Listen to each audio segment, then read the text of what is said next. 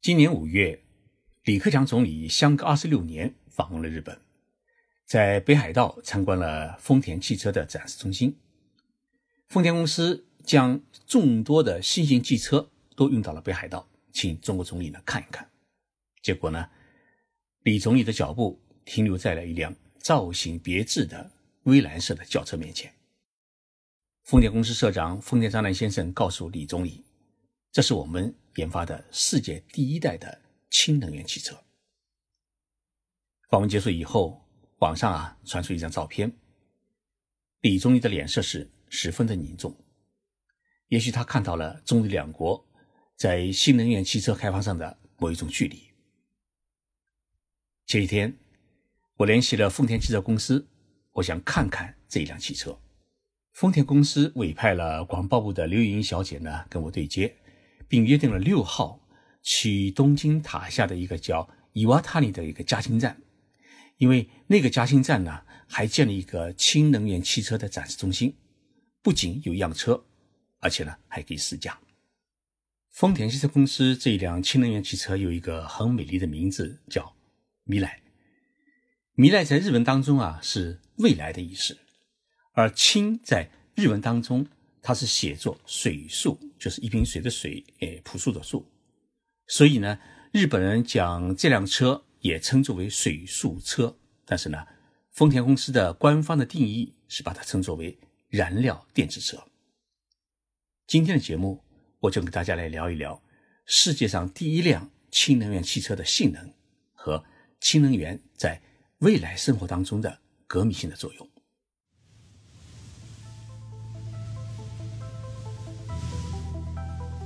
任你波涛汹涌，我自静静到来。静说日本，冷静才能说出真相。我是徐宁波，在东京给各位讲述日本故事。人类发明汽车是在一百五十多年之前，经历了烧煤、烧柴、烧气、烧油这么一个发展的历史。为了四个轮子能转起来啊，人们进行了无数次的实验。但是最近，十年当中，有了一个很大的发明，就是发明了大功率的一个蓄电池，人们开始汽车烧电的历史。除了这些呢，还有没有新的替代能源？爱捣鼓汽车的丰田人在一九九二年就组成了几个人的一个兴趣小组，开始研究氢能源。为了接受我的采访，丰田公司呢还特别派了一个技术工程师。他的名字叫中井久子先生，他的名片上面啊印着一个头衔叫“技范”，技术的技，师范的范，这两个字呢我是头一次看到。按照上海人的概念，应该就叫老法师。中井先生告诉我，丰田汽车公司研制氢能源已经有二十多年的历史。二零零二年，世界上第一辆以氢作为能源的汽车在日本和美国市场是。限量销售。随后呢，丰田汽车公司根据客户的反应和技术跟踪监测，对续航距离和极寒状态下的汽车的失重性能进行了改善。在北海道的丰田试验场里面啊，进行了零下三十度状态下的一个极寒的实验。于二零零八年呢，丰田的氢能源汽车已经完全可以应对。在零下三十度状态下的一个寒冷地区的行驶。二零一四年十二月，丰田汽车公司觉得技术和安全性都已经相当的成熟，于是呢就推出了新一代的氢能源汽车，就是米莱。米莱正式推上市场以后，开始实现了量产。为了这三代的氢能源汽车，丰田独自开发的专利技术呢？就多达五千多项，丰田汽车公司兴起了世界汽车能源的一场革命。说到氢，大家一定会想到氢弹和蘑菇云，心中啊难免有一种怕怕的感觉。丰田的氢能源汽车，它到底是一款什么样的车呢？钟景先生用电脑呢给我上课，他说原理很简单，中学的物理课上面都已经学过，但是呢技术很复杂。丰田的氢能源汽车的后部啊，安装了两个高压气管。别看这一气管，丰田研发的专利技术就高达两百五十项。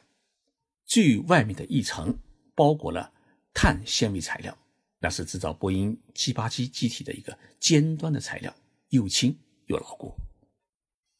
我看了丰田的一段试验视频，一辆货车以八十公里的时速，用追尾的方式呢去冲撞这个氢气罐，这个氢气罐呢。最终连表面都完好无损，同时呢，氢气罐在感知冲击时，它的气阀会瞬间的自动关闭。钟景先生说啊，米莱车上面安装有氢气的监控装置，一旦发现气漏，它会自动的发出警告，同时呢，也会自动的关闭气阀。与汽油和混合动力汽车相比，丰田的氢能源汽车是没有发动机的。只有车头呢安装了一个小小的马达。那么，米莱的动能它是如何产生的呢？燃料电池动力系统的工作原理是氢和氧发生反应产生电能，然后呢驱动马达运行。那么，既然把未来车称作是燃料电池汽车，那么它的燃料电池在哪里呢？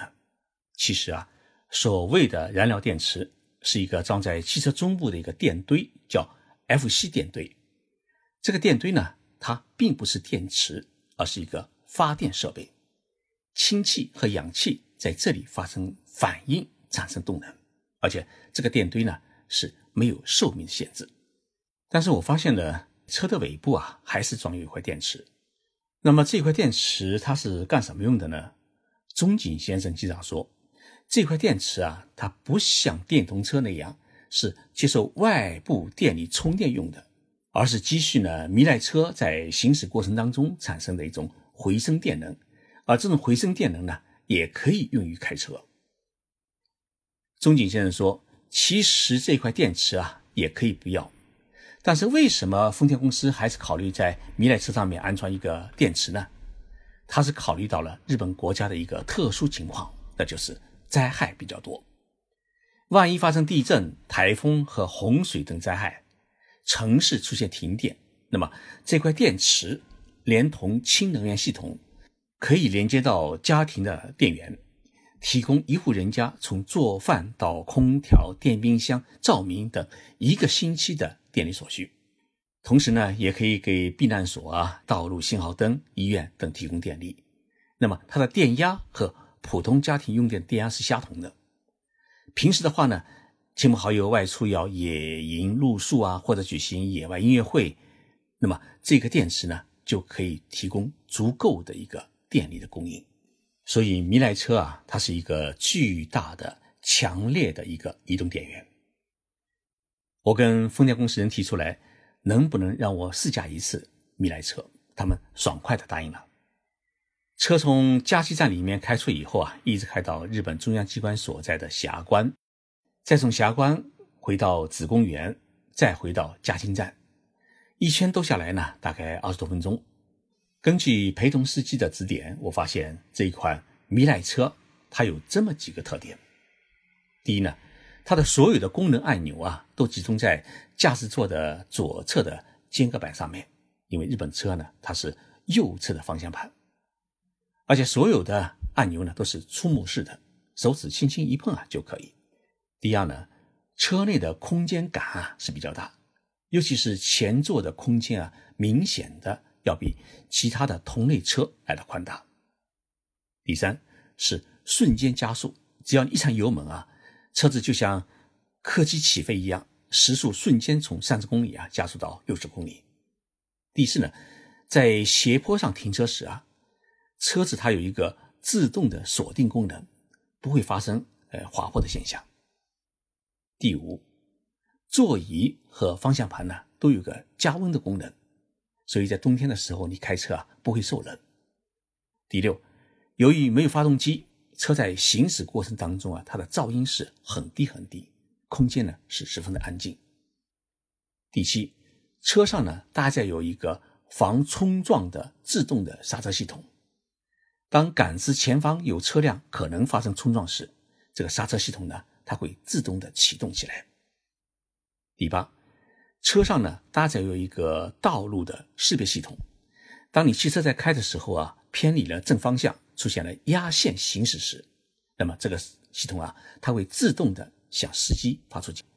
第九，米莱车呢，它还搭载有一个大小车灯的一个自动的切换系统，当汽车在夜间行驶开灯时，遇到对方有车辆驶来，它会自动的切换成小灯。以避免刺激对方司机的一个视野。第十，车上面还搭载有防止车轮是左右打滑的一个自控系统，即使在下雪天或者冰雪封道的路上面行驶的话呢，它的安全性也是可以大大提高。米莱车不仅是一款新能源车，更是一款高科技车。目前的售价呢是七百二十五万日元左右。大约是四十二万人民币。那么日本政府和各地方政府也提供了各种各样的补助。那么最多可补助呢，大约是两百万日元。个人实际需要支付的购车费呢，相当于三十万元人民币。当汽车开回到加气站，中井先生呢，请我看车尾。只见司机在驾驶座上面啊按了一个按钮，车尾呢就洒出了大概是半杯的清水。原来呢，氢能源的车它只排水不排尾气，实现了完全的零排放。而这种清水呢，可以在行驶当中它随意排放，也可以收集一起，等停车以后呢一次性排放。正因为呢不排气，所以米莱车呢它的车尾是不会发热的。那么既然是加氢气，这个氢气它是怎么加上去的呢？刚好有一辆黑色的米莱车来加气，我看了加气的整个过程。加气口呢，跟一般轿车的加油口是同一个位置，同一个概念，只是它是一个很小的一个接气口。我问了加气的司机，在加气的过程当中会不会发生意外漏气的问题？他说呢，这种情况应该不会发生，因为加气系统是一个自动的控制系统。即使加气过程当中发生有一点泄漏，也很快会散发，不会发生燃烧、爆炸等问题。米莱车加一次气需要多少时间？只需要三分钟，跟加汽油是同样的时间。但是呢，加了一次气以后，它可以跑多少公里呢？可以跑六百五十公里。三分钟可以跑六百五十公里，这个数据呢是比较惊人的。加满气以后的费用是多少呢？大约是五千日元，也就是折合人民币的话是三百块人民币，跟加满汽油的价格呢是差不多，甚至更便宜。而且氢气呢，它不会随着国际油价的上升而发生价格的波动。目前，丰田的氢能源加气站呢，它主要与日本的岩谷产业公司合作。岩谷产业公司是日本最大的液化气加工销售公司，也是米莱车。氢能源的一个制造公司，目前全国呢共有大约一百座这样的加氢站，主要集中在东京、名古屋、大阪和福冈四大经济圈。那么东京的加氢站呢，现在共有十四座。丰田广报部的刘莹莹介绍说啊，米莱车现在全球已销售了六千三百辆，主要集中在日本和欧美国家。目前的年产量是三千辆，在爱知县的园丁的丰田汽车工厂里面进行制造。由于这种氢能源的汽车和丰田的汽油以及混合动力的车型它不一样，因此呢，丰田汽车公司现有的生产线它是无法生产这种氢能源汽车。那么，专用的生产线目前还处于一个扩建的过程当中，所以现在的米来车。几乎都是手工打造。根据计划呢，到二零三零年，丰田汽车公司一年的汽车的生产结构比例是：电动车要五百五十万辆，混合动力车和插电混合动力车大约是四百五十万辆，氢能源汽车和纯电动车，也就是 EV 车，这些新能源的车呢，大概是一百万辆。而丰田公司的最终目标呢，是要在二零五零年挑战新车二氧化碳是零排放的目标。为防止地球温暖化呢做出自己的贡献。从几个技术人员的私下琢磨，到上升为公司的战略，再完成氢能源汽车的一个量产化，整个过程呢，丰田汽车公司耗费了二十多年的时间。到二零一四年十月为止呢，获得的技术专利是多达五千多项，投入的研发经费也不是一个很小的数字。但是丰田汽车公司呢，已经宣布要将五千多项的。技术专利呢，向全世界公开，希望更多的汽车制造公司一起来推进这一场的汽车能源大革命，让地球的天更蓝，空气更清新。跟钟景先生谈了整整一个上午，他是一位氢能源汽车的权威。我对他说啊，氢能源技术的进一步开发和利用。不仅会使得丰田在汽车百年革命当中成为一个时代的弄潮儿，更有可能呢，会使得丰田汽车公司变身为一个新能源开发公司。氢能源已经成为一种可移动的大型电源，未来的发展领域，它不仅是汽车，也可以成为住宅、办公楼、医院、酒店、百货公司、超市，甚至是工厂企业的电源。而这种电源呢，又是取之不尽的能源，也许世界能源结构啊将为此而改变，日本呢将迈入一个氢能源的社会。钟景先生听了我的话以后啊，他表示的很谦虚，他说啊，丰田汽车公司还正在研究氢能源的各种应用可能。不过有一点是毫无疑问，我们将通过应用电能和氢能，构建起一个能源多样化社会。听了以上我的介绍之后，大家对氢能源汽车一定有一个基本的了解。我也很希望氢能源汽车能够早一点进入到中国市场。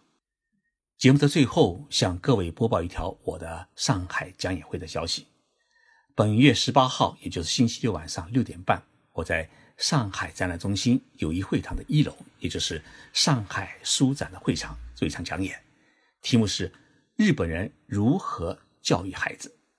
那么，在第二天，也就是十九号星期天的晚上七点钟，我在上海著名的书店中书阁的徐汇店做第二场的讲演。第二场讲演的题目是“日本人的规则意识是如何铸成的”。每一次讲演结束以后啊，我都会举行我的新书《遇见日本》的签名售书活动，欢迎大家光临，我们上海相见。